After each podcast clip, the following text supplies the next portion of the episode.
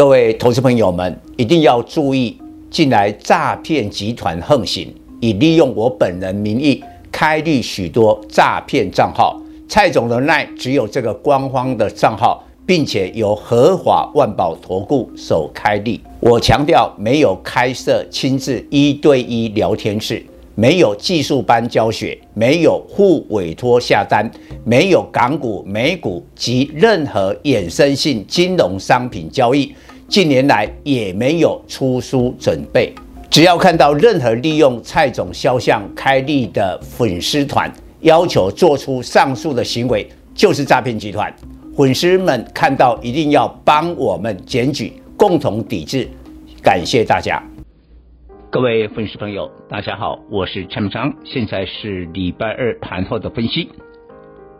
今天最后一盘太夸张，因为盘后呢，MSCI 季度的一个调整生效，外资呢拉抬了台股，光是最后一盘哦，大概就涨了一百五十点，最后收盘是大涨一百九十七点。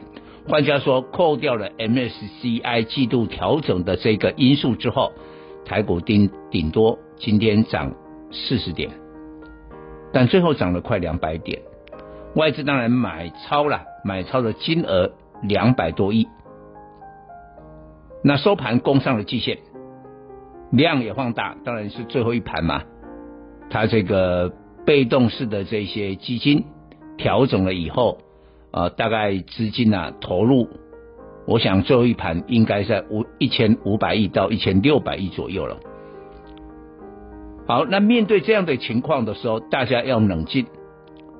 我觉得哈，股市假如是用最后一盘，简直是一种偷袭的情况的话，不代表趋势。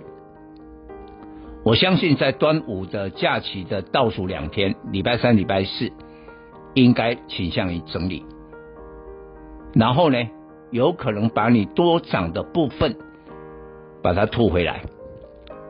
那我们并不是那个被动式的基金，我们不是基金经理人，我们是一般的这个投资人，我们没有那么多的资金啊，可以什么在最后一盘砸那个台积电呐、啊，今天就是台台积电呐、联发科啦、红海啦、友达啦、国泰金控啦等等。啊，这个每档都是全职股啊，我们哪有那么多钱？不可能，所以我们呢一定要冷静。我来分析，我觉得现在最重要的还是在通货膨胀，有两件事情，现在正在影响到国际的股市。我现在开始录音呃解盘的时候，欧洲的股市下午开盘了。就德国这些都翻黑了，为什么？通膨。德国公布了五月的 CPI 的初值八点七趴，再创一个新高。然后呢，那个欧盟啊，现在已经决定了，已经决定了，要禁止俄罗斯的石油。那当然，国际油价就飙得很高了。现在西德州跟布兰特都大涨到一百一十九。那布兰特已经逼近了一百二十美元。我们知道，在今年三月，就是俄乌战争刚开始的时候呢，曾经有西德州有飙到了一百三嘛。不过那个是昙花一现。那现在我们本本来觉得说，美国或者欧洲的通货膨胀会慢慢的舒缓。你看这一波美国的科技股带动了台湾跌升的电子，我们有涨到反弹超过了一千点，靠的就是这一股力量。认为通膨开始舒缓，结果现在油价又给你上来，哪来舒缓？第二件事情，礼拜三就明天的凌晨呢、啊，拜登总统会在白宫会见的联总会的主席鲍威尔，这两个人见面了，那就代表一个关键字啊，通膨，通膨，通膨太过严重，逼得拜登总统把这个。鲍威尔给扣来，那为什么？因为你通膨下不来的话，拜登他们的民主党在今年十一月七号的期中选举就会惨败，惨败了以后，拜登大概就跛脚了。我看二零二四年他不可能去连任了，所以拼政治前途喽。所以呢，你说这两个人一见面，面对着通膨，老实讲，我认为也没有什么对策，因为油价这种东西啊是全球性的，或者说现在美国食品啊很很很贵，也是全球性的，所以这两件事情要注意，明天台北股市可能这个涨势啊会出现了这个重要的变数了。那当然了，我们回头来看。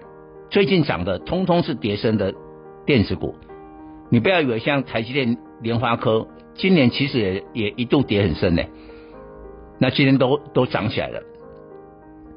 所以我认为，我们做一个沙盘推演，假如真的我们讲的这些通膨的因素，让国际股市今天晚上都下来的话，那明天台北股市礼拜三就有压力，但资金会转向什么呀？业绩。礼拜一的专题其实我讲过，五月的主旋律是叠升电子，但我现在不主张你再去追高，因为已经涨到了一千点，你再去追这些叠升的电子，小心它第二季的财报并不好，你要回来操作业绩成长的股票，第二季财报比较好的股票，你有没有注意？大家很看好的航运股现在都还在跌，都还在跌，资金都被排挤。但是反过来讲，通膨的隐忧再度起来的时候，跌升的电子反弹画下休止符的时候，你认为资金会回到哪里？就回到业绩成长、类似航运的股票。以上报告。本公司与所推荐分析之个别有价证券无不当之财务利益关系。本节目资料仅供参考，投资人应独立判断、审慎评估并自负投资风险。